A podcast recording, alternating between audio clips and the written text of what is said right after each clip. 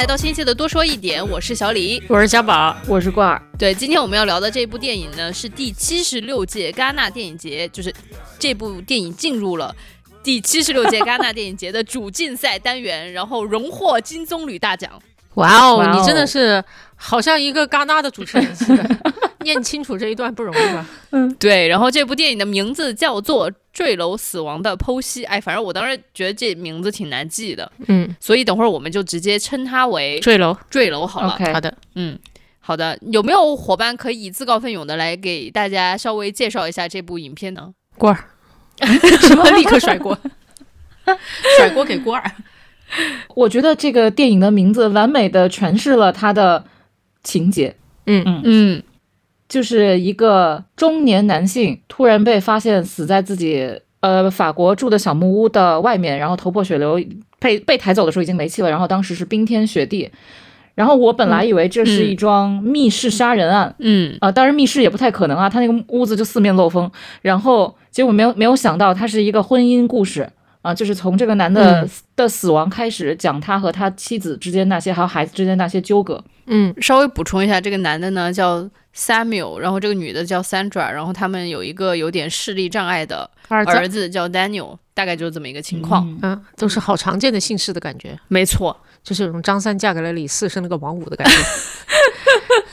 但大家千万不要以为这是一部那个悬疑片。对。嗯，或者说大家以为这是一个侦探片，如果大家这么以为的话，那你可能会大大的失望。对，不要搞错类型。对，那你会怎么概括它的类型呢？它就是一个讲剧情片，是吧？剧情片。哦，我觉得是剧情片。然后我觉得它比较相似的电影的话，我觉得可以说是婚姻故事。嗯嗯。对，但是是性转版的婚姻故事。嗯嗯嗯，是确实。我可以 Q 一下大家，其实可以回去，如果听了我们这期节目，你们觉得还不错的话，我也邀请大家回去听一下我们当年聊婚姻故事的那一期，因为我真的觉得那一期也聊得蛮好的。啊，谢谢你的自吹自擂。我们切入正题吧。嗯，好的，好的，好的。那我们就直接先说一下，呃，三位看完的感受吧。就是这个电影看完了之后，你们用一个词来形容你们的感受。嗯。我的感受是如释重负，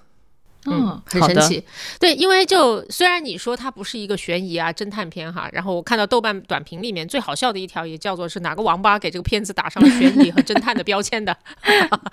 我特别理解他，但是我也理解那个打这个标签的人，是因为就是从那个我甚至在坠楼之前哈，然后我就有一种有一种。这个片子到底要表达什么？以及就是从坠楼开始之后，就说这个男的到底是为什么会死，就有一个悬念压在这个头上。然后片子一点点展开，有很多呃之前完全没有线索的事情就在你面前缓缓展开，然后让你一直在一直在不断挑战自己原先的认知。就一会儿你会觉得，我就剧透了没关系哈，就一会儿一会儿你会觉得，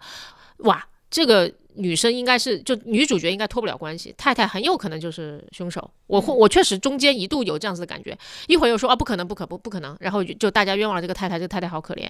然后直到这个片子的末尾，我就是字幕上上来之后，我才松一口气啊，就是那种我我觉得有可能会在最后一下给我来个大反转的感觉，才终于 才终于没有出现哈。所以就是我看完的最后的感觉是如释重负。嗯。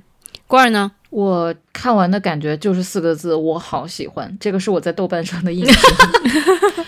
因为我看到它的呃评分是八点四，对吧？但是我这边友邻就作为一些呃影视行业的同行们打的分数真的蛮低的。然后我当时对这部电影的期待就没有那么高，我想着应该是一部比较无聊的侦探片或者是罪案片，对，所以我没有想到它是一个婚姻故事，这让我特别的呃。惊讶、惊喜、惊喜，对。然后其实他呃一上来，丈夫放音乐盖过妻子的访谈那里开始，我就知道这段婚姻出了问题。然后我就发现，然后我以为它是一个呃跟婚姻故事相关的罪案片，然后没想其实跟罪案一点关系都没有。所以我就觉得我特别感谢他这种小，因为我看到很多人评价是嗯叫信息量小，然后人物关系单薄，人物关系的信息量不够，或者说呃开展的不充分。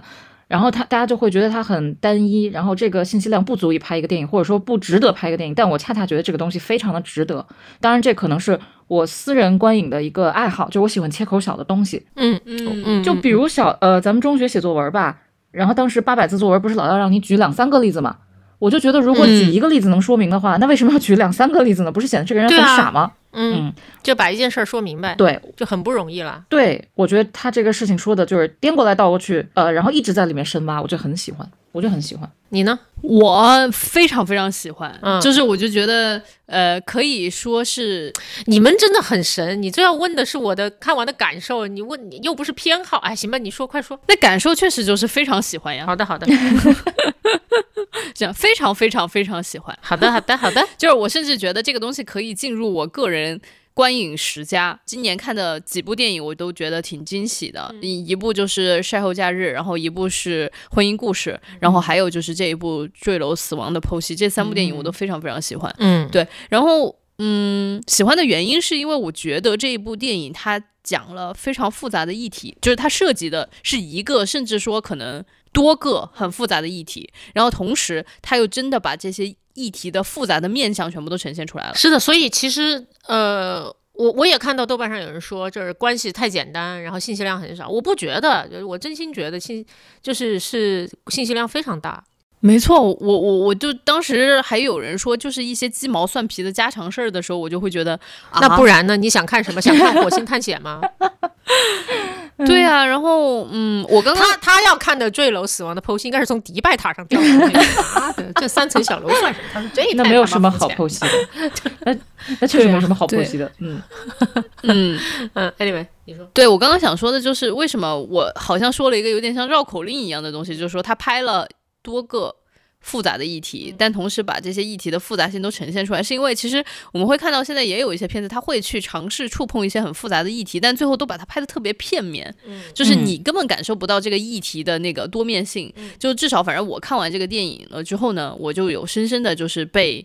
启发、被打动、被触动，然后以及开了一些别的视角。当然，这个开视角的过程其实也是跟呃郭儿一起来探讨这个过程非常相关。所以我还是先说一下，我认为这个电影里面探讨的最主要的议题是什么？我觉得就是家庭、婚姻生活当中的那种权利的不平等。嗯嗯，我觉得这个是一个最最最核心的议题。然后接下来的话，它会还触及到的一些议题是，呃，当一个人的私人生活被公共公器，就是被公共的就是被拿拿到公众视野中用放大镜仔细审视。对的时候，就是到底经不经得起审视，或者说有什么样子的，呃，就是无论他最后能不能经得起审视，最后都是一个恩败俱伤。就是只要参与到这个私人事件里面的人，我觉得他都是一个会受伤的一个状态。我觉得这个议题也是一个，就是公共生活和私人生活之间的这个边界感的问题边界感的问题。然后还有另外一些议题，就是比如说，嗯，作家的作品和他自己真实的感受和他真实的意图之间，到底能不能够划等号。划等号。对，因为其实我自己接触挺多作家的，就是他们之前会，比如说十年前或者三年前、五年前，他们会接受一些采访，他说的是一个观点，但当他五年后再跟他说这个观点，就比如说有一些记者就会问他，就是说你曾经说过什么什么什么的时候，这些作者大部分都会回答说，其实说实在话，我是没有办法对我自己说过的话负责的。嗯嗯嗯。嗯，就是那人的观点就是在变化嘛，但是如果一旦你说这这不仅是人的观点在变化，关键是那个作品里面的主人公和这个现实当中的作者是有关系，但是就不能画等号是的，没错，嗯，嗯，对，所以就是我看到的，反正至少有这么三个议题吧。其实这些议题都每一个议题都很深，还有那个小孩子的议题，就是他已经失去了父亲，然后在这个过程当中，其实他面临一个艰难的选择，就是他到底要相信谁嗯嗯啊？要不要为了自己的，就还有一个亲人能够陪在自己身边而欺骗自己嗯啊？以及就是最后什么让他就是放下了这一切吧，就等等吧，诸如此类的。嗯。对，我可能稍微补充一下当时的那个情节，就是因为那个父亲坠楼死亡了之后呢，嗯，就是就怀怀那个公检法合理怀疑是他妈杀的。对，然后呢，就是进行了长达差不多就一年多是一年多的这样的一个审判吧。然后其中有几场戏就是有法庭上面的一个审判嗯的针锋相对的戏，我印，象非应该有个常深刻。连连续两三天的庭审吧。对对，然后那个戏非常精彩。然后还有就是他在庭审的时候，其实是有放一段父母之间的一个争吵的一个录呃音，音录音音，然后他其实又把那个当时的情节又呃再现了出来，那一场戏也非常的精精彩啊！反正这个里面精彩的戏实在是太多了，是真的引人入胜的。嗯我同意，就是都不是什么大事儿，虽然就是有一个戏剧化的事事情，就是男人男主人坠楼身亡，有一个戏剧化的冲突，但是其实中间的很多呈现都是他们日常婚姻生活当中的细枝末节。但是我觉得真的拍的好好看，嗯。我刚刚说的那些议题，大家还有补充的吗？就是你们觉得这个电影还涉及了一些别的什么议题吗？我觉得差不多了，嗯，暂时是想不出来，不过可以边讨论，可能会有边引出一些新的那个 对议题的思考。嗯，好，嗯，我觉得最主要的其实还是讨论的这个婚姻生活，因为我们刚刚也说了嘛，他可能在我们心中，我们三个人心中，他能比较好对标的电影是婚姻生活。是的，那婚姻生活的这个权利不平等这个事情，其实是一个老生常谈。说实在话，，就是一个女性在进入婚姻之后逐渐失掉自我的这个故事。对。嗯但是这件事情呢，我们刚刚又说它是一个性转版本的，嗯，对，实际上就是一个男性在这一段婚姻里面，他慢慢的失去了自我。嗯，但说老实话，我觉得让这个男性失去自我的根本不是婚姻，是是他自己。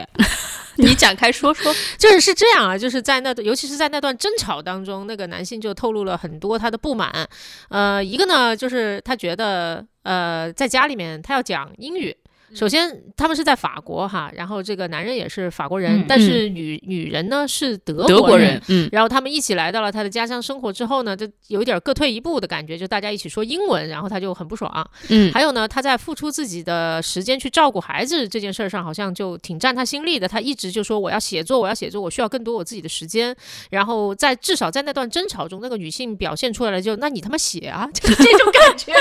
对，然后他就很愤怒，然后但他好像又没有办法，没有办法很成功的表达出他到底真正的不满在哪里。嗯啊、然后那个女女女生表现出了一些就是。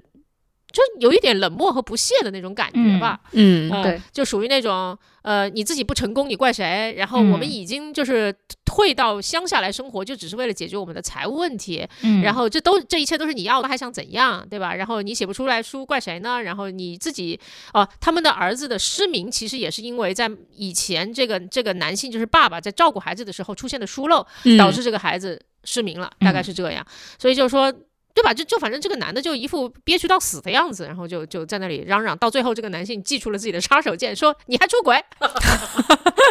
然后这个时候女的就怒了，就是说你他妈还要说多少次？就那种对吧？就是就是我就被你抓到了一次，你就一直说。对，就嗯一直说一直说，然后就就就后面的争吵就开始变得 ugly，并且就动手了。嗯，嗯是的，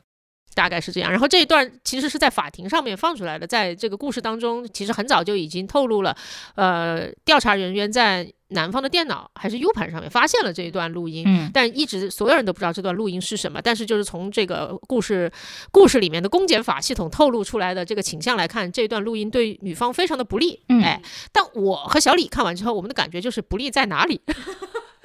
就是没啥呀，对吧？不就是吵架嘛？还有就是，就充分的，我们就觉得男的作妖啊。但是就好像是好像是罐儿启发了我们吧，就是说，如果你就是转换一个视角来看，一个女性在这个婚姻当中的无力感，她付出了很多又不被看见的这种感觉，以及她她想挣脱却没有办法的这种困扰，会会我们会更容易同理一些。我后来转念一想，我觉得确实是，确实是，嗯。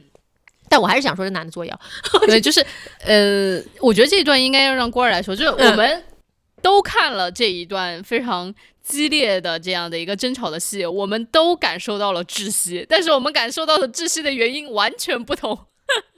关儿，你要不要讲讲你感受到的窒息？对这段争，吵，你看完的感觉？我觉得整部戏很 tricky 的一个部分，就是昨天晚上我们在群里不是讨论那个最后那个狗那一幕嘛，然后就有人嗯就是最后、电影的最后一幕是这个女主呃回到家，然后她胜诉了。然后解除了身上的这个枷锁以后呢，躺在沙发上很疲惫。然后这时候她养的那个狗跑上来，然后她搂着狗睡了。嗯然后当时我嗯我们就在群里讨论，然后我也查了很多答案，就是为什么会有这样的一幕。然后有的人有的就是观众猜测是女的杀了男的，因为里面有一部分讲的是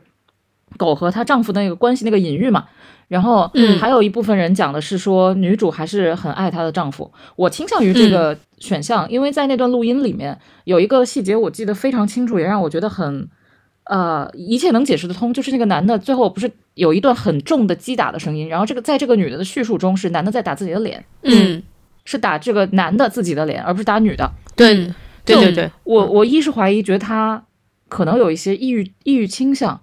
或者躁郁倾向。嗯然后第二就是他应该是爱这个女的的，否则他不会不去打这个女的，而打自己。对，嗯，所以就是嗯，在一段特别特别有，就是你知道那个爱情以前是非常浓烈的。然后，但是现在这个东西死掉了，那种感觉，首先就让人很绝望，嗯，这个是让我很、嗯很难过的一点。然后第二点就是，是呃，我我能理解这个男的一丢丢，虽然他确实是无能狂怒，那你没有才华写不出书怎么办呢？那你只能去，就是就是家里必须要有一个人去照顾孩子呀。嗯那么没有才华的那个人，才华稍微差一点，能力稍微差一点的人，可能就是要在条件不允许的情况下去照顾那个小孩。但是，就婚姻是一个什么样的事情？就是因为那个女的说我不欠你时间，就那男的说你占了我的时间，那个女的说我的时间就是我的时间，你的是你的。但其实婚姻里根本分不开，尤其有了小孩以后。嗯嗯，因为之前，呃，我有一次跟小宝抱怨家务事，然后就生了孩子以后，小宝就说了一句金句，他就说是生完全了忘记了。就是生了孩子以后，你的家庭关系就变实了，就实际的实。嗯嗯，对对对比如我我就确实举个例子嘛，嗯就孩子以前，比如你的公公婆婆，他只是一个符号，然后等嗯。这个血缘一建立，那么他就变成了小孩的爷爷奶奶，嗯他从虚的就嗯变成了实的，你很多东西就分不开了。那么嗯是真的。嗯，那么许多家务事在孩子出来以后也变实了，那么你们的时间其实嗯就是混到一起了。嗯。所以如果女方占用了很多自就是自己的时间去写作，那男方确实那个个人时间会被挤压。嗯。嗯。嗯对。嗯，我能理解这个女性，因为如果换做男性的话，这么说大家都会习以为常，说啊，那不就是这样的吗？呃换成女性的话，嗯大家就会去想，哦，这个女的是不是有点自私啊？是不是有点这个那个的？其实就是一个家庭权利的问题。那她可能权力更高，她说话就是会更在上位者一点，不会去往下包容。对，嗯，对。我我觉得这里很厉害的一点就是在于，其实一般来说拍婚姻故事，其实都是拍的男强女弱的这样的一个婚姻故事。嗯嗯，然后我们在里面可能就会说男的不行，对吧？嗯就是说男的就是这种啊，对，但你发现他性转了之后，你会发现哇，这件事情它其实可能和性别之间的那个关系，不，当他跟权力有关。对，当他落到非常具体的家庭关系里面的时嗯候，他可能跟你是男性还是女性没有那么大的关系，而是跟你们两个在婚姻之间的那个权利对的高低有了关系。嗯但是，但我说的是，当他落到一个具体的 couple 里面啊，就嗯不是说在世界，就是在社会层面，社会层层面是是另外一件事情。它是有结构性不平等。对对对对嗯对对对，所以就是其实，但是当时我第一遍看的时候，我也感觉到强烈的窒息感，是因为我非常能够带入女主，我感受到了，就是小李呢，本质上跟女主是比较像的人。对，就是跟小李这种谈恋爱其实挺不容易。就那个男主在跟他对骂的时候，在跟女主对骂的时候，最后用的一个词就叫 “you are so iced”，就是那个嗯冰冷、冷漠。嗯呃，小李也被人这么形容过。对，就是我想起来我之前的一些恋爱经历呢，就是我的另一半当时都是跟我大吵架，然后最后就会骂我，就说说你冷小李什么话都让你说完了，就是你怎么说都是你对，所以我就觉得。那个时候，我当时真的，我内心深处的想法就是，对呀，我说的就是对的呀，就是这有什么好说的呀？对，就是那个当时的那种感觉，就特别像，你就是强势的一方。嗯对，当时那种感觉就是特别像，呃，那个那个女主角在里面说的，对啊，我的时间就是我的时间，我的工作就是我的工作，你现在自己工作不行，你自己不努力，你不想想你自己的问题，你对吧？就是当时那种感觉，就是 Oh my God，yesterday once more，就是我就觉得哇，又让我经历一遍这种事情，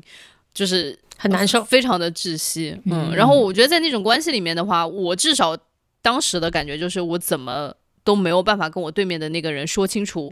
我的理念，就是他无论如何都不能接受我。嗯，我就把这种感受，我当时就跟罐儿分享了嘛，然后罐儿就说，就说到了这种婚姻家庭里面，尤其是有了小孩之后，两个人时间分不开，其实这方面的经验我是完全没有的。嗯嗯，就是因为这方面的经验的缺失，其实我是没有办法站在对方的角度上来去思考这个问题的。你是说你没有弱势这这一方的经验，对吗？我可能就是一个非常讨人厌的人吧，就 不是这个意思。没有，没有没有，我的意思就是说，就是容易在亲密关系里面，就是不小心占据了绝对的优势呢。我觉得不是的，就是因为昨天我专门问了小李，就是他之前的那个另一半，呃，是不是比他弱很多？是然后，如果我觉得，如果两个人真的在各方面差距特别大的时候，你没有办法，那个权力的天平就是你永远压不回来，永远没法达到那个平衡。对。嗯，你就是没有办法做到，你你无你无论怎么做，强者都很难让弱者满意的。嗯，是的，对，对，但是他们两个这一对儿，我感觉是那种权力在慢慢慢慢的失衡的的过过程当当中，我觉得其实是男生男方就既不接受权力失衡，然后但他也没有更好的办法改变这一切，并且他也没有能力去挣脱这个这个这个关系，所以就产生一个巨大的悲剧。所以当时我听那个争吵，为什么我至今依然觉得就是说心里还是有一些我我我也有同理在，但是就是我还是就觉得。呃难得作妖啊，就是飞快的 得出这么一个结论。就是在于你如果拿婚姻故事做对比的话，其实当时，呃，婚姻故事女主角也是在一个失衡的关系当中，她也看到这个关系会继续失衡下去，嗯并且她也知道，就是我们的时间也没有办法分得清楚，我们的精力是因为他们还当时还在演同一个东西吧，对吧？嗯你是导演，我是演员，就这种，他就知道是 giải 不开的，而但他非常清晰的知道，如果他还想要找回那个自己喜欢的自己，自己尊敬的自己，那他就得离开这一段关系。他可能最后不会恨那个男的，他依然爱那个男的，但他知道这段关系是吸血的。嗯那我反过来反过头来看，我就觉得说，如果如果这个这个男的如果他自己意识不到这一点，然后他又只会把这种不满就是投射到这个关系上面的话，那其实是对两边人的不公平。嗯，而且其实男方他是在自己的家乡嘛，对对他那我觉得其实他的所有的支持网络是在的，但只是在影片里面我们嗯可能没有太多的看到，比如说这个男方他的朋友是怎么支持他的，或者说他的。父母啊，父母啊是怎么支持他的？他感觉就是一个非常孤立无援，就是你在你自己家乡过得非常的孤立无援，对然后你把你所有的这种嗯不顺都投射在你的另一半的身上，你都认为就是很不公平。我个人认为是挺不公，平对。所以我觉得很不公平，所以我当时就觉得，哎呀，我不是特别能够呃理解男主，但是就是关儿当时又说到了，就是我我能够理解他那个个人的状态，但是我觉得他那个行为，他的选择至少不是我们会愿意去选择的。对我我能够理解那个状态。我有很多朋友都经历过那种叫大学刚毕业时候的情感动荡，因为那就通常大学大家会有一个挺稳定的，而且也确实是情投意合的那种男女朋友关系。但是毕业的头一两年，其实两人会受到非常多的挑战，嗯因为面对社会化的时候，尤其是男生哈，尤其是男生，真的女生真的还好一点。我就发现这个 就是大家在这种失衡的这个这个社会社会结构下面，女性的这种韧性，韧性其实是更强的，但她面对挑战和面对波折的时候，其实她能够更好的去面对它。男我我很多男生朋友，然后在那一两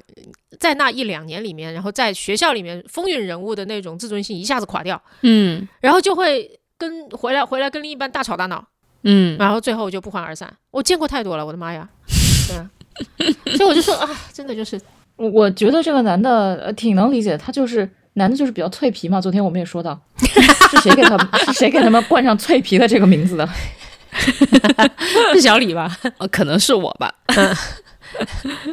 嗯，他就是那种，因为他们默认他们自己的权利是在更高处的，即便他们刚开始的起点是一样的，才华是呃相当的，他都会觉得自己更高一筹，因为他们是男性。这个就是小李说的嗯很多社会议题中的一环，因为在法庭上有一个特别明确的，呃，也都不叫暗示，就是明示，就是那个公呃公检法的人，那个红袍子的男的，特别特别用，其实都有一些羞辱和挑衅式的。呃，方式来询问这个女的，嗯因为她默认嗯这个女的一定杀了她的丈夫，因为她的丈夫也挺好的，也挺优秀的，一个大男人怎么会自杀呢？一定是被这个女的谋杀的。嗯嗯，对而且你还出轨，你还这么有才华，你还在小说里写要杀你的丈夫，一定就是你杀的。就是他们对、嗯他们就是刻板印象中，婚姻中强势的那一方是绝对不会做出这么脆弱的事情的，不会的。嗯。嗯，对的对的，他其实就是一个社会的刻板印象，但是男的其实真的蛮脆的，因为你就看婚姻故事里面和这个里面，其实都是两对创作者夫妻，对。嗯而且这个很残忍的地方在于，婚姻里面本来就有权力的角斗，然后他们又是同行，同行里面又也有权力的角斗，嗯。那么其实就是两重权力加起来的那种叠加，压在一个人身上，哎，就会真的真的会非常非常难堪。嗯，但是呃，婚姻故事里面，我觉得强的也是那个女的，虽然看上去权力更强的是那个男的，但那个女的非常清醒的自救了。她是那个精神一直没有那个弦一直没有崩断的人，那个男的我记得是中间崩断过一次，嗯嗯然后这边其实也是那个女的更强，那个男的也是，你看他崩断了，但是他说啊，我还爱着这个女的，我离不开她，我没有办法去找一条新的路，我如果找新的路，我更活不下去。我觉得他们的逻辑是这样的，也不能接受自己失败。我觉得这个事情其实折射出来了另外一个议题，就是说大家在一段关系里面，你最难的到底是什么？就最难的嗯其实是接受自己的这种现状。就很多时候，就比如说接受自己的局限性吧。对，就是我觉得第一就是，我觉得第第二层才是接受自己的局限，第一层就是知道自己到底他妈想要什么。嗯婚姻故事里面，我觉得能够走出来，最后女主能够走出来，就是因为她清楚知道自己要什么。嗯，他还是需要就是对自身价值的这样子的认可，他觉得他自己不能够完全的被男主吸收进去。对，因为我我很记得当时婚姻故事里面有一段台词，他就说他会发现他自己的所有的一切好像都是男主的，他的生活方式也是男主的，他的小孩也是男主的，他的事业也是跟男主绑在一起的，他没有了，他小到。男主根本看不到他。就当他真正的开始意识到这件事情的时候，他就知道这一切后面都折射出来他自己的需求，就是他需要被看到。嗯嗯，然后他从这一刻可能才开始会改变。但我觉得在《坠楼》里面，这个男主他就是觉得我哪儿哪儿都不满意，对嗯但是他并没有很好的去分辨出来，就是说我的这种不满意究竟是来源于什么，对，还有究竟什么。对，究竟是什么东西能够让我满意？就打个比方说，如果这个男主他非常清楚，他说我花很多时间陪我的小孩，我的小孩跟我最亲这件事情就可以让我满意的话，嗯那他的生活现在他应该挺满意的，因为他的小朋友会说他妈妈是个 monster，因为他妈确实你看这么 so iced 的一个人，嗯小朋友可能难免觉得妈妈会有点像一个怪物，对吧？但他小朋友就是非常非常的喜欢他爸爸，非常非常依赖依赖他爸爸。就如果这个父亲他自己非常清楚，我最需要的就是我小孩对我的那种非常紧密的爱，嗯，那他应该就过得也挺好的。就还可以吧，就是嗯他对就是有有所取舍嘛。取舍的时候，并不意味着他就不会难过，但是，对吧？知道自己要什么，做取舍，然后活就会活得比较清醒一些吧。没错，就是或者是说他要是很清楚，就是我就是要写东西出来，就不管我的这个 idea，因为中间其实有一段他说，呃，这个男的一个非常。美妙的一个 idea 被这个女孩子拿去借用了，然后但是其实这个女孩子也不完全是说是去剽窃他的这个作品，她就是化用了这样的一个 idea，发展了他自己一个三百多页的这样的一个故事，然后这个故事其实应该来说卖的比较好。那如果这个男的他觉得他自己最需要的是我无论如何创作都一定要创作，那他也可以有所取舍，对吧？大家可能减少一点点陪小孩的时间。对他也不至于会成为一个糟坏爸爸。对，嗯，而且说老实话，有很多很好的创作者，他有的时候在家庭生活上就是会背点骂名，但这也是一种取舍，嗯，并不鼓励。但是我只是说这是一种取舍。我觉得，我觉得这个事情也让我反思了一下，因为我会第一第，如果以前我可能不会这么想事情啊，因为有了小朋友以后，我会天然的觉得，哎，这个女女孩子不应该，就这个女作家不应该生小孩儿。啊，但是反过来一想，就是你会觉得她不是一个好妈妈，但反过来一想，哦，好像我们对妈妈的定义就是你要把时间多投入给小孩。所有的，对，嗯哎，对对，嗯，我觉得导演也在讨论一个议题，就是对好妈妈的定义，或者说对一个女人做了母亲以后角色的那种审视。因为里面有一个非常有趣的工具，就是法语和英语的转换。这个女的，她其实一直在用，因为她很喜欢在伦敦的生活，然后她一直在用英语作为一个捍卫自己最后领地的一种一种武器。就说我们嗯来到了你的家乡、o k 我妥协了，但是请你不要说法语，那么我也不说我的家乡话德语，这样我们公平一点，各退一步。但是你可以看到，他不管是在法庭上一直被人逼着用法语，其实就是在嗯不断的侵入他的这个铠甲。然后还有一一处让我很心碎，就是他回到家那个时候，他的儿子不知道，还没有弄清楚他的爸爸是真的自杀了，还是被妈妈杀掉了嗯的时候，他用英语跟嗯小孩说话，小孩是不理他的。嗯然后直到用了啊的法语，他的孩子才会有回应。嗯嗯，那个时候，小孩其实是站在他爸爸那一方的。嗯对，我就总觉得这个英语其实代表了这个女的一种，我要在呃一段有孩子的婚姻中把持住自我的那个界限的一个一个武器。嗯就是她就是代表她自己。对他说英语的时候，就是代表此刻就是最真实的那个我在说话是的。对，或者说这就是已经我能够退让的最底的底线了，嗯就不能再多了。那如果是我的话，我就会说啊，那我就要教小孩讲德文啊，嗯小李太牛逼了。不是，我真的我会这么想这个问题。嗯你也小孩说重庆话吧，去冰岛，然后教小孩说重庆话。不是有我也 因为我觉得我都我们两个人都没有在一个中间国，就是其实我有很多朋友，他们都是比如说一个人是北京人，然后另外一个人是呃重庆人，对吧？然后最后他们就选择在上海或者在杭州定居。在广东生活，最后大家学习了粤语。哎对，我觉得这也 make sense，就是大家都要有一些就是呃牺牲，嗯对吧？嗯就是这个女性她其实已经为这个男的牺牲了，她离开了她喜欢的伦敦的生活，她来到了法国。但我就觉得啊，小孩就应该讲德语啊，对吧？小李，我很欣赏你，我非常欣赏你。逻辑没他都已有毛病。经没有人，对，就是我都没有让小朋友在家里面讲德语了，你还要怎样？所以我把持住英文，就是我能够让的最大的底线了。听到这里的时候，就理解那个吵架的录音当中那男的无语狂怒 是为什么了。对不起，对不起，但是我发自内心的，因为跟过儿探讨了之后，就是嗯我就觉得这种婚姻的复杂性，尤其是有了小朋友的婚姻的复杂性，是我不能想象的。嗯。他给了我一个新的视角之后，我觉得我也能开始理解这个男性他的那种无能狂狂怒。狂怒，对，对，哎，我觉得，所以这部片子好看的点在于，婚姻故事是这样的：两个人做那个跷跷板嘛，然后那个男的嗯。其实一直在很高的地方，对，嗯。然后那个女的在低的地方，然后那女的说我不玩了，然后就走了，嗯你知道吗？然后那个跷跷板上男的啪就落下来了，摔得很惨。然后这边就是两两个一直在一上一下一上一下，就是因为性转了。你看男的虽然啥都没有，要啥没啥，但是他就是隐隐他有一种天然的东西是占据在上风的。对、嗯他要要求掌控，对，或者说他就认为他自己是该掌控的控人。对，是的嗯，是的，嗯，对。但是就比如说在婚姻故事里面，就是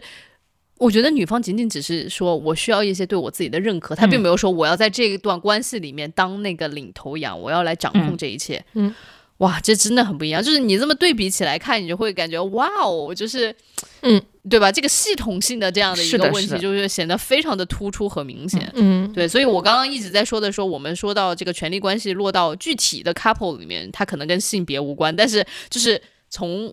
更广泛的层面来说，这个真的跟性别还是有非常嗯，相关的。我还想在权力关系这件事上，我还想插一嘴，嗯。呃，这个女主呢是双性恋，嗯，这在一定程度上又拔高了她的权利。你能你能理解吗？他我你多多说说，让我们的观众也理解理解。就是首先在片子一开头哈，就是有一个学生过来采访这个女作家，呃，然后其实那一段我大概看了半分钟之后，我说这是在调情吧，嗯他们的对话哈。嗯啊，然后那个男主就在楼顶放出了极其嘈杂的音乐来表示抗议，人甚至都没有出现，大概是这么个开头。然后看到后面，我就逐渐理解了，就是这个女性是一个，这个女作家是一个双性恋，嗯这让她在这段婚姻，就在这段关系当中，就更有一种我难以形容的权利感，你知道吗？嗯就是那种我我可以比一般的作为一个直女的。最不能在乎我老公的状态，还要更不在乎一点。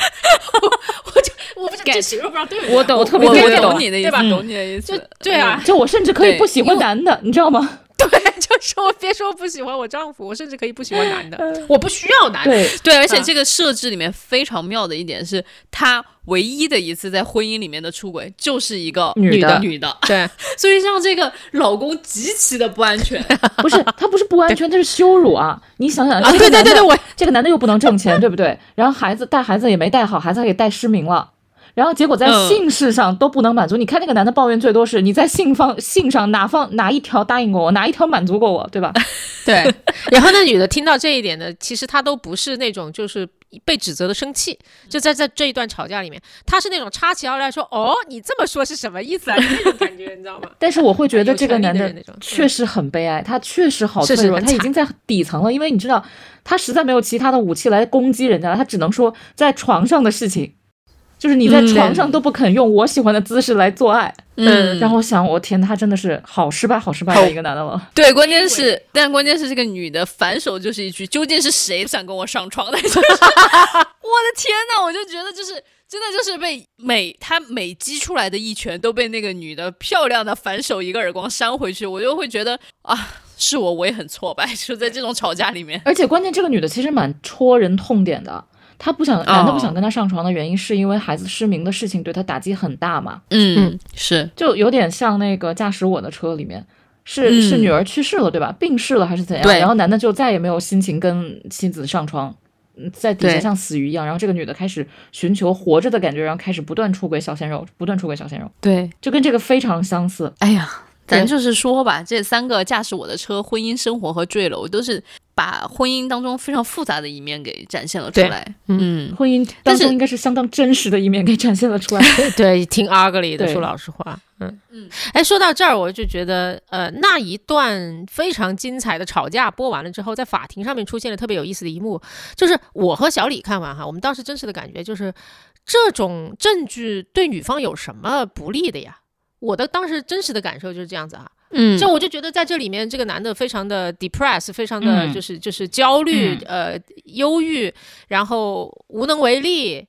呃，并且无能狂怒，我就觉得看上去就是这个男的不是太想活了的样子啊。嗯。然后这个女的在里后面确实生气了，但她那种生气并不是说我要杀了你那种生气，那种生气就是你能不能不要再闹了那种生气。对啊，对对对对哎对对对，所以就播完了之后，我的感觉就是这样。但是在法庭上面，那个检察官，呃检察官，然后就在里面说，看到没有，这个男的在这一段吵架里面是多么的有生命力啊！他还想掌握回自己的主动权，你记得这段话吗？记得记得对啊、他想掌握自己的主动权，他想自己的人生做出一些改变。我心里的 OS 是：你疯了吧？所以我觉得男的，你不知道是故意为之，还是他真的就这么觉得，他读不到，他不读不懂那个就是自杀的那个绝望，对他背后的那种绝望，他读不懂后面那个嗯嗯。脆弱，他觉得他想要改让那个女的做出改变，是真的想要做出改变，不是的，这是一种抱怨，是一种嗯，绝望之下的埋怨和就是我无力改变自己了，求求你改变你自己，让我得救嗯。的这种感觉。嗯，对，嗯哇，这个你说说，就咱想把这一层讲出来都这么复杂，结果这个导演把这个东西拍的这么精准，我真的都惊了。我就觉得这个导演真的太会拍了。然后，呃，我想回应一下刚刚郭儿提的那个问题，就是说男的究竟是读不懂，还是说他故意嗯去读不懂？对，他是真的不知道是这样子的一个情况吗？就是我我有一个朋友，呃，他就说了，当然是个男生，他就说了一句话，他就说男人之间的友谊就是这么的肤浅。首先我们那个朋友不是个肤浅的人哈，嗯对他自己本人不是一个肤浅的人，然后但是呢，他就说，呃，他就突然给我们透露了一个我们共同的一个好友吧，然后其实就已经被他的女朋友就已经被分手了，嗯但还跑到他女朋友所在的那个城市说，反正就就已经分了手，但还是搬去了那个城市，对搬，去了他女朋友所在那个城市。嗯，但他在那个城市里面没有任何的朋友和事和和工作。对，哦而且我们那个共同朋友竟然没有跟我们当中的任何一个人讲他已经被分手了，但他还依旧选择去。嗯然后其实我的这个朋友他是通过那个我们共同朋友的前女女友，嗯，嗯，才知道这样的一个事实。嗯我就说天哪！我说你们你们这些男性之间不聊这些的吗？然后他就跟我告，他就跟我说，他说我们男人之间的友谊就是这么肤浅。他说只讲好事不讲坏事，就只吹牛逼，嗯啊只吹牛逼，然后不会互舔伤口。对我都震惊了，我就说啊，那有可能男男生之间他就是真的 get 不到对方的脆弱，关闭了这个雷达，就关闭了这个雷达。然后他们就会觉得说，既然你没有说出来，我就当这件事情没有发生过。绝了。我唯一能想到的就是，如果在动物世界里面，可能是不是两个雄性互相暴露脆弱面，就会被对方咬死。确实，嗯，所以但反观女孩子之间，我们就好像是，就是只要有一种信任关系建立起来了，那那个互相暴露脆弱其实是，很正常的一件事情。而且非常能够给予对方力量的。我觉得是，嗯不过吧，也我我也想到了，因为我不知道为什么脑子里老出现动物世界的画面啊，就是那个母狮子啊，还是什么母豹子之类的，也会嗯好像也会带着，就是几个母狮子一起带着崽一起玩，就有点像现在楼下那种对对对好多妈妈一起遛娃。对嗯然后反过来想呢，为什么女性会互相舔伤口啊，然后互相倾诉这些烦恼？是不是因为女性真的就烦恼太多了？啊，结论为什么是这个？这个有点突然。我以为你说因为大家互要互相帮彼此带娃，不是，就是就是就是你知社会道在那个、就是压社会的压力给到女性身上太多了，所以她们必须要去找到同类，同类才嗯懂。你你去跟男的说我真的很累，嗯我真的很很难，然后男的说你难个屁，对吧？我挣钱 是吧？啊，是的，嗯，我以为你刚就就你刚才说的嗯也对哈，我我我以为你要说的是。就是两个母狮子，因为要互相带娃，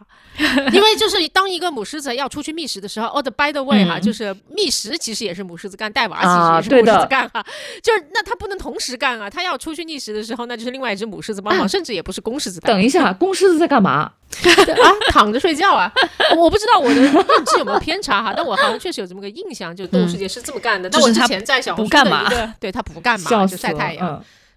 嗯，我在小红书上一个不靠谱的野生动物博主那里看到一个非常好笑的东西，就水獭，你知道，嗯还是海獭呀？会手拉手睡觉哦，对的那种对对对对，水水獭，小动物啊嗯，水獭嗯哈，就水獭也是，呃，水獭妈妈会抱着水獭宝宝睡觉嘛。啊，然后水獭妈妈去觅食的时候，小水獭就是一个塔浮在水上嘛。这个 他说这个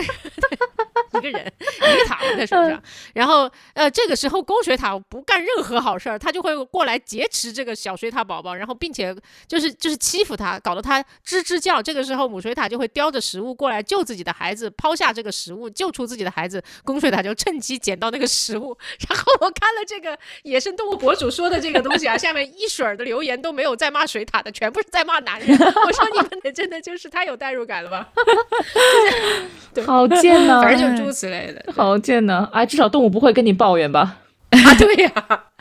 就就反正我我我觉得雄性动物跟人类男性就是还确实没有那么强的可比性了，但是就是就是有些时候你真是忍不住啊，就觉得还蛮好笑的。就是蛮好笑的，蛮好笑的。算了，我还是不要把这一期变成一个骂男人的节目吧，毕竟他也已经跳楼了呀。不骂男人，不骂男人。上期我已经我已经被那个点了一下，点播了一下，我的素质亟待提高。以后我争取不骂女的，也不骂男的。对不起，对不起。好烦呐、我想骂所有人。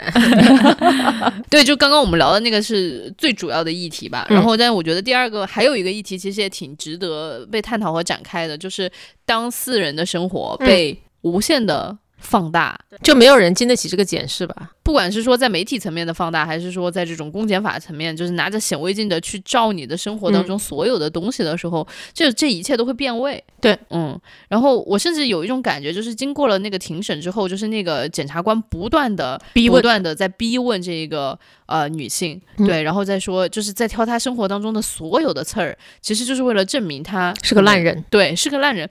就我就觉得，哇哦，就是但凡谁被这么看，应该都会被证明是个烂人。对对，就比方说，就是一开始的那一段，他跟那个女学生有调情意味的这个对话，嗯，然后就法官就。不是法官哈，就是检察官就疯狂的逼问他，你是不是在勾引他？你是不是在勾引他？你是不是是不是是不是是不是是不是在勾引他？好烦呐、对，我觉得，但是人就是很复杂，有的时候你那一刻，你其实不知道你自己到底在想什么。对对，就是就是你可能会觉得啊，这个女孩子有点 有意思，对，可人，对，然后你就想，我觉得他特别特别知道自己在干什么。在庭审中，他叹了很多次气，他就跟那个公检法说：“你真的不了解生活和婚姻，就是大概那种意思。”他对真的很无奈，因为你说说他们这段爱情已经死了，嗯，对对嗯，那个男的对他又没有吸引力，又不愿意跟他产生肉体关系，对他又没有嗯任何的情绪价值？每天就是抱怨抱怨抱怨，然后做不出改变。我觉得那个男的抑郁，这个女的也挺抑郁的。然后这个时候他又是嗯双性恋，好来了一个挺可爱的女孩子，给他带来了一丝新鲜的活力。你难道不想抓住吗？反正我想抓住。嗯，我觉得未必是说一定要抓住，就是未必是一定要发生什么，但那一刻你想跟他就是产生我就想关联，，是的，是的，对，就多说两句俏皮话也是好的，但是我未必真的是想要出轨于他、嗯或者怎么样，就是我的生活实在是太绝望了，嗯给我来点儿有意思的。对我我能理解是这种感觉，嗯，所以就是就是。哎呀，反正就是那一段庭审的戏，就是那个检察官步步紧逼的时候，我也觉得很想叹息。对，就是，哎，朋友，你是活在一个什么概念化的世界里面吗？就是你嗯对生活这些东西就是毫无经验吗？所以我就又在想一个事情，就是说，当所有的这些公检法的程序的嗯设定的初衷，我相信都是好的。他是想最大程度的保护我们最大公约数的公民对吧，对对吧？他其实是为什么要？举证这个女的是一个杀人凶手，因为如果她真的是一个杀人凶手，那我们肯定不能让她一直陪伴在孩子的身孩子的身边，对吧？嗯但是当她不是的时候，你经历了这一套公检法的所谓的程序的正义之后，这个女的也其是实其实我觉得她和他伤痕累累孩子都千疮百孔。是的，对我我就觉得这女的还挺强大的，反正到最后她也没有崩溃，嗯，然后也反正也没怎么样吧，只是非常的疲倦。我真的太能同理她疲倦了。嗯就那里面就是那种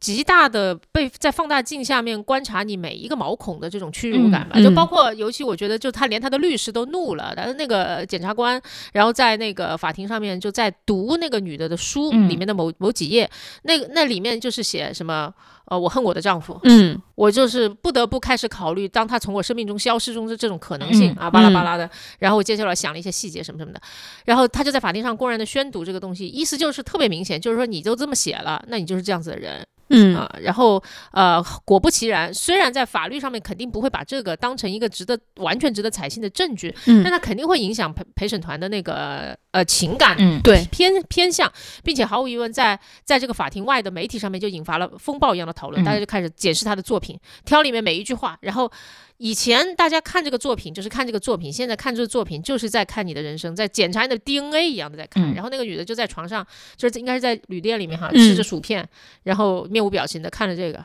后来就把电视关上了。嗯就觉得你就是哪个心智正常的人能够经得起这样子的，经得起这样子的检视而嗯不崩溃啊？嗯，对，所以我就觉得这也是一个非常唏嘘的一个点，嗯就是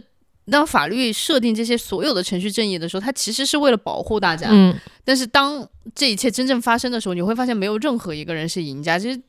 他最后胜诉了之后，有一段话，我觉得就是我印象非常深刻。他当时说：“我觉得我们好像胜利了，但是我们胜利了，其实我并没有赢得什么，我只是没有失去什么。其实说实在话，他也失去了很多。嗯，已经失去了很多了，对，就是有一种很空虚的感觉。对啊，胜诉就是这样，胜诉就是那你看这个女的其实有很多复杂性在身上吧？比如说，嗯你说她是确实是成功的作家，但她确实也借用了她丈夫的 idea，idea。对，嗯然后你说她呃爱自己的孩子吗？也爱吧，但是她为了创作，确实会牺牲陪伴孩子的时间，她就是很复杂。但是你在庭审过程中，她会把你消减成最简单的东西，就只有黑白两面。嗯你不可能给他解释，我告诉你生活里复杂性是因为我活不下去了，我的丈夫不肯跟我做爱，我也是我也在承受孩子失明的痛苦，所以我会出轨。嗯你没办法去跟他解释这个事情的合理性，他只会说你出轨了，你就是你就是坏人。你是人渣。嗯嗯，甚至我觉得在那个公检法的那个世界里面，就是或者说，我且不说那个检察官他本人是一个什么样的人，嗯而是说他的那个角色其实就要求他这样非黑即白的去看待这些事情。对的，就是他们就被迫要分成两个极端，嗯然后一端就是你是绝对的善，另外一端就是必须论证你是绝对的恶，然后你们谁赢了，对吧？对就在说，也很像婚姻故事里面他们打官司，其实真的两败俱伤。嗯那，在那个你还记不记得，在那两方的律师的这个这个措辞里面，对方真的就是十恶不赦的大坏人，并且就是他们会会要求的很过分，嗯就类似于那种孩子归我，你他妈跟你一点关系都没有，然后吧，你的钱什么什么的，哇，就非常的 ugly 吧，对，然后结果后来你就会发现，两方都是在家里面嘤嘤嘤，然后哭泣的，就是一个无能为力，对现状好难过，无能为力的成年人啊！嗯我就觉得这个就是生活的真相。那呃，所以我当时看完了《坠楼》之后，我就看到有一个评论，我觉得特别特别打动我。那个评论稍写的有点长，到最后一个他就说，他说其实爱也是真的，嗯就是是单纯又真的，但是生活其实远远没有那么简单。嗯，对的，唉唉，让人陷入了沉思。嗯，我觉得还挺劝退大家结婚的吧，或者不是叫劝退大家结婚，是劝退大家脑子一热就结婚。嗯嗯就像我真的真的以为自己做好了一切生孩子的准备，直到你生出来以后，会发现有很多你想象不到的问题。哪里有那么简单啊？生活就即便你是一个在生活上满分的学生，那个题还是会有很多附加题的。嗯，嗯，所以郭二，你会觉得就是。当你面临这些很复杂的题的时候，最重要的解题的要义到底是什么呢？我我觉得我跟他们不一样。首先，真的大家不要找同行。如果 如果，你说得太对。如果我找了一个男编剧比我有才很多，写一部爆一部，然后我在这儿做一个枪手。当然，如果你的丈夫特别成功，是个成功男编剧，你妻子一般也不会再做枪手了。但是我们假设他在国外，大家都是很独立的那种人，也不让就是带裙带关系啊、国外也有裙带关系，这话怎么说呢？就是假设大家都是很独立的，那我肯定会非常非常嫉妒他，想捅死他。谢谢你的坦诚。啊，你们，你你不会吗，小宝？什？么？就是你的另一半如果非常的、非常的、非常的有才华，他跟你说然后那我跟你又是同一类人，那我就在家做饭。哇，那你真的是非常知道你自己需要的是。其实你这个答案我觉得很有意嗯思，就是你你表达了一种你很知道你自己在亲密关系里面需要的到底是什么，以及说你整个人 overall 你都特别知道。就他不是，我觉得一方面取决于知道自己要什么，还有另外一方面取决于你自己的人生阶段走到哪儿了，以及你曾经获得过什么，是真的。就比方说，我觉得呃，婚姻故事里面的那个女性，她有力量走出来，也是因为她，你知道吗？有很多女性是走不、嗯没有力量走出来，她知有很多人意识不到。呃，问题出在哪里？有很多人意识不到就自己要什么，有很多人意识得到，但是没有力量走出来。他恰好又意识得到，然后他恰好又能有力量走出来，然后他又有勇气做这个决定，嗯其实很不容易的。嗯那也确实是因为他在过往的，无论是个人的事业上面，嗯还是他的社会关系的支持系统上面，都都都有非常充足的资源。嗯啊，就我记得有一个词叫做什么来着？呃，类似于叫做情绪资本，或者叫做你你你把它当成是就就就粗浅一点理解成自信的资本吧。嗯嗯就是人其实要到一定阶段获得了足够的自信的资本，然后他的人格才是相对比较完整的，然后他在一段强势的关系里面才不至于会失去自我。因为说老实话，就是如果我们认为就就我们看了这个故事会认为，呃，比方说同行就不要一起结婚，嗯然后或者就是。你你看哈，有一方特别强势的，你另外弱势的一方就会特别的惨。如果如果他就是个铁律的话，又然后同时势均力力敌，就意味着一定是斗殴不止的话，那就那就结个毛的婚，那就没有什么好结的了。那核心就是还是自己能不能够活活活得比较完整吧。嗯能够活得完整的，在什么关系下都还能活得比较完整。嗯就是如果你能在这段关系中不通过竞争，或者说通就是在竞争你你弱他强的情况下，你也能找到自己存在的意义和价值，OK，这段婚姻你就可以继续下去，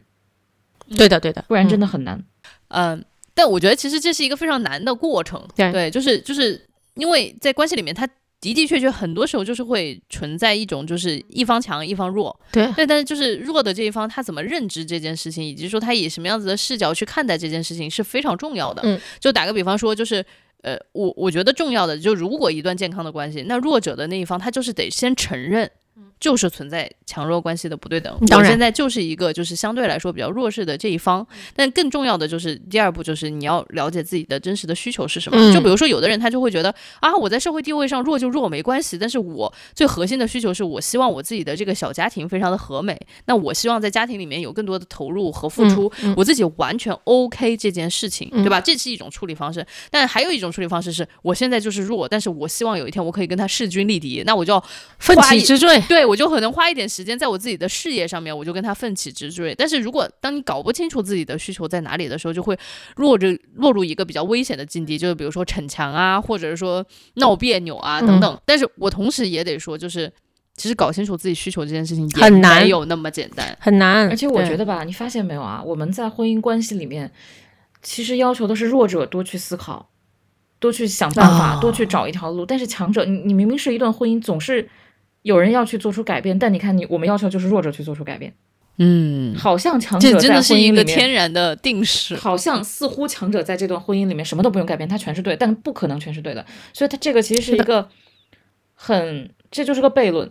比如说，嗯弱者说我就希望小家庭和美，但是强者天天花天酒地，因为他要在外面应酬搞事业，对不对？然后他可能回来就会，先不说出轨不出轨的问题，他回来就是会丢下很多呕吐过的衣服啊、鞋啊，你每天在后面像老妈子一样收拾，都不分这事情都不分性别，女的也是。然后他伺候完你，伺候孩子，然后他肯定有一天会累，因为你已经很累了，你没你没办法给他，比如说送一句温暖，说你辛苦了，可能来不及或者想不到，最后就是会有嗯各种怨怼。嗯哎，这是一个很好的议题。其实强者，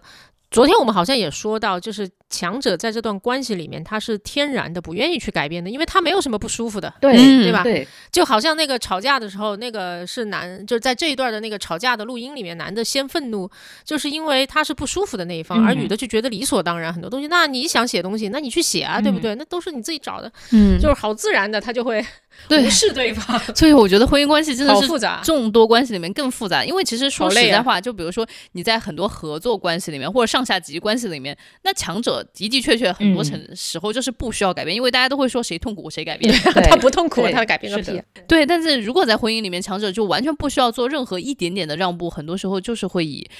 呃，这种嗯很难看的方式嗯结束。是的，有有些时候，你说谁痛苦谁改变哈，然后弱势弱弱势的那一方，他的方式就是，我虽然我不想改变，那我就让你痛苦，你来改变，我转嫁我的痛苦啊，太复杂了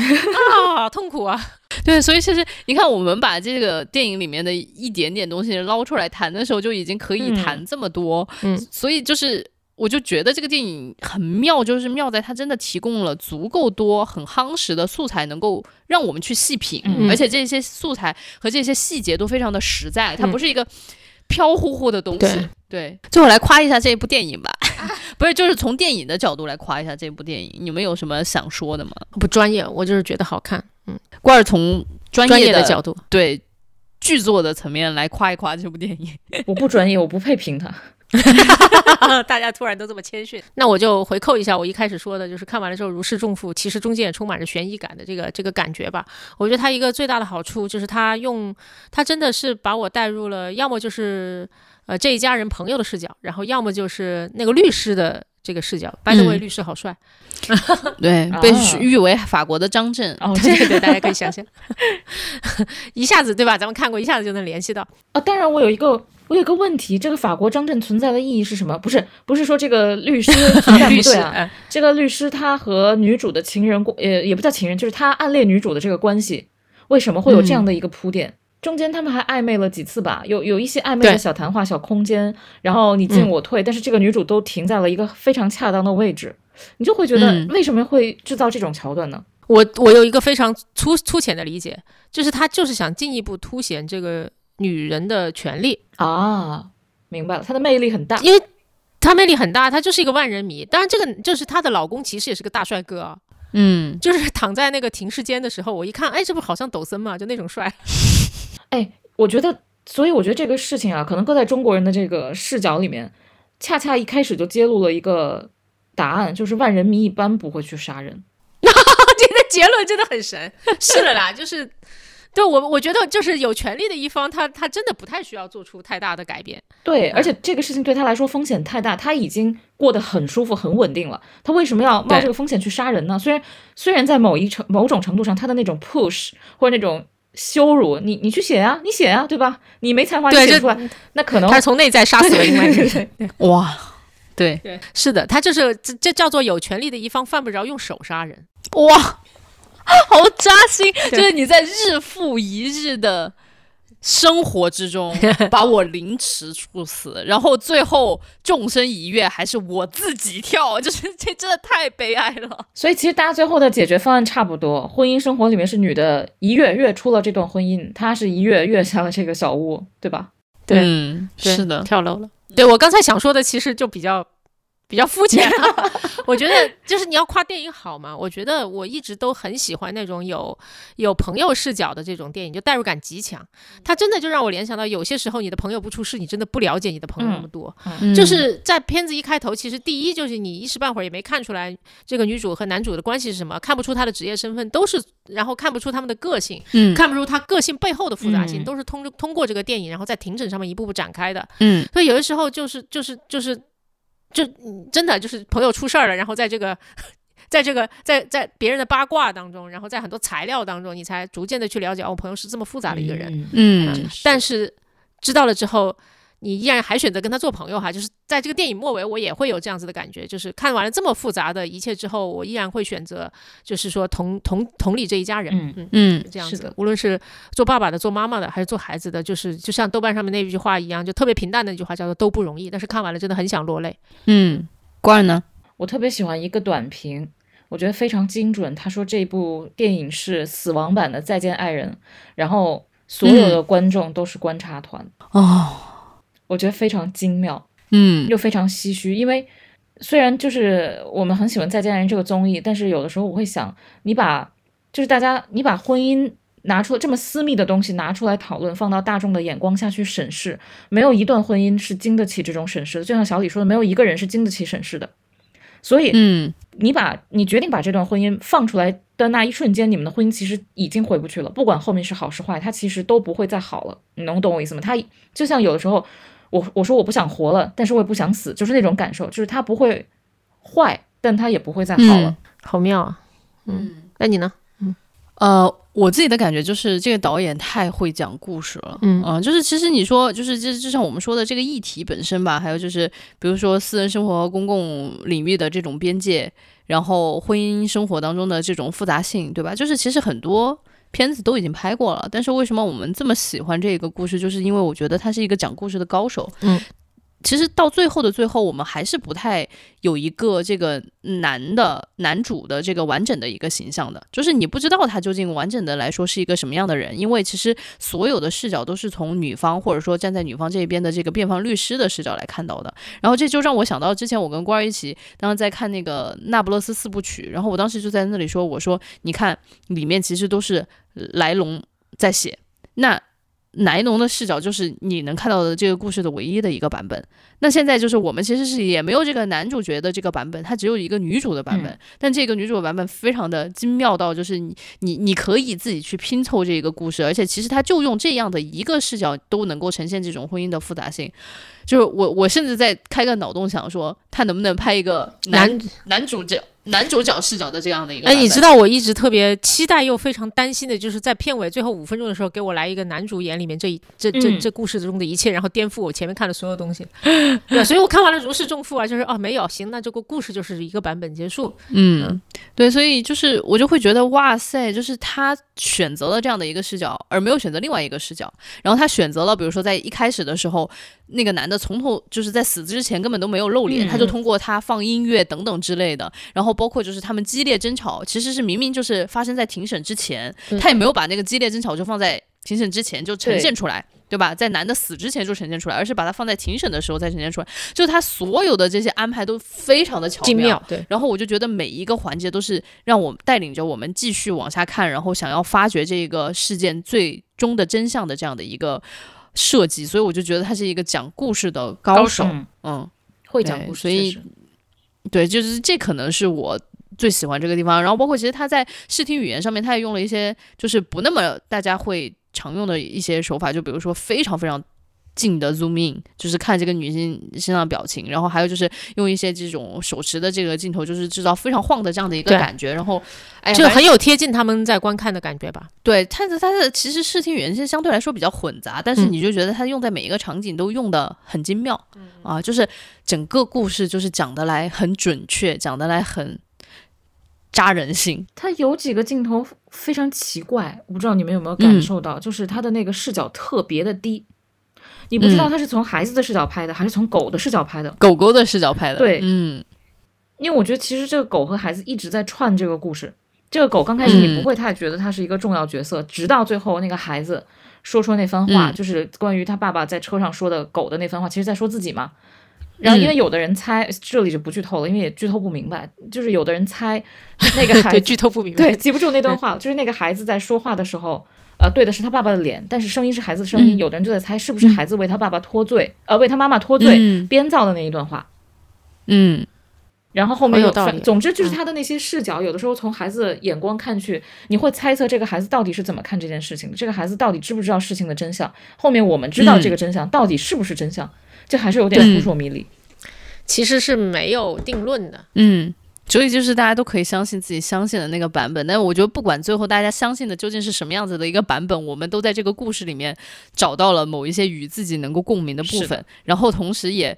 就是引发了自己的一些思考吧。就是我我我就特别想用那个一段评语来结束今天的这个节目。就是当然这一段评语跟这个电影没有什么关系，而是。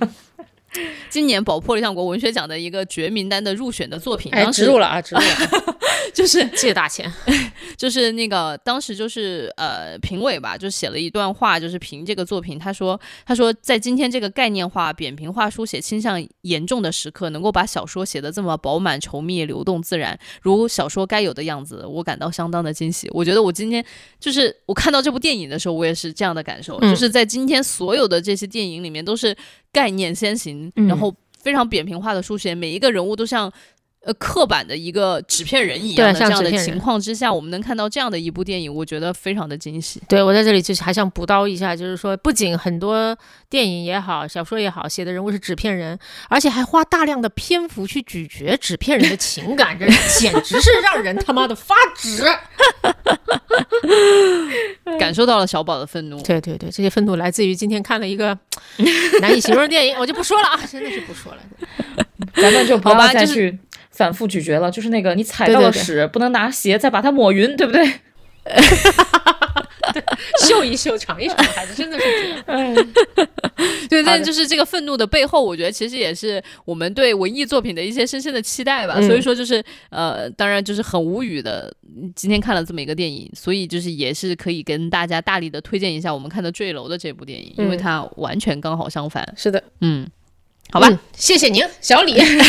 什么东西？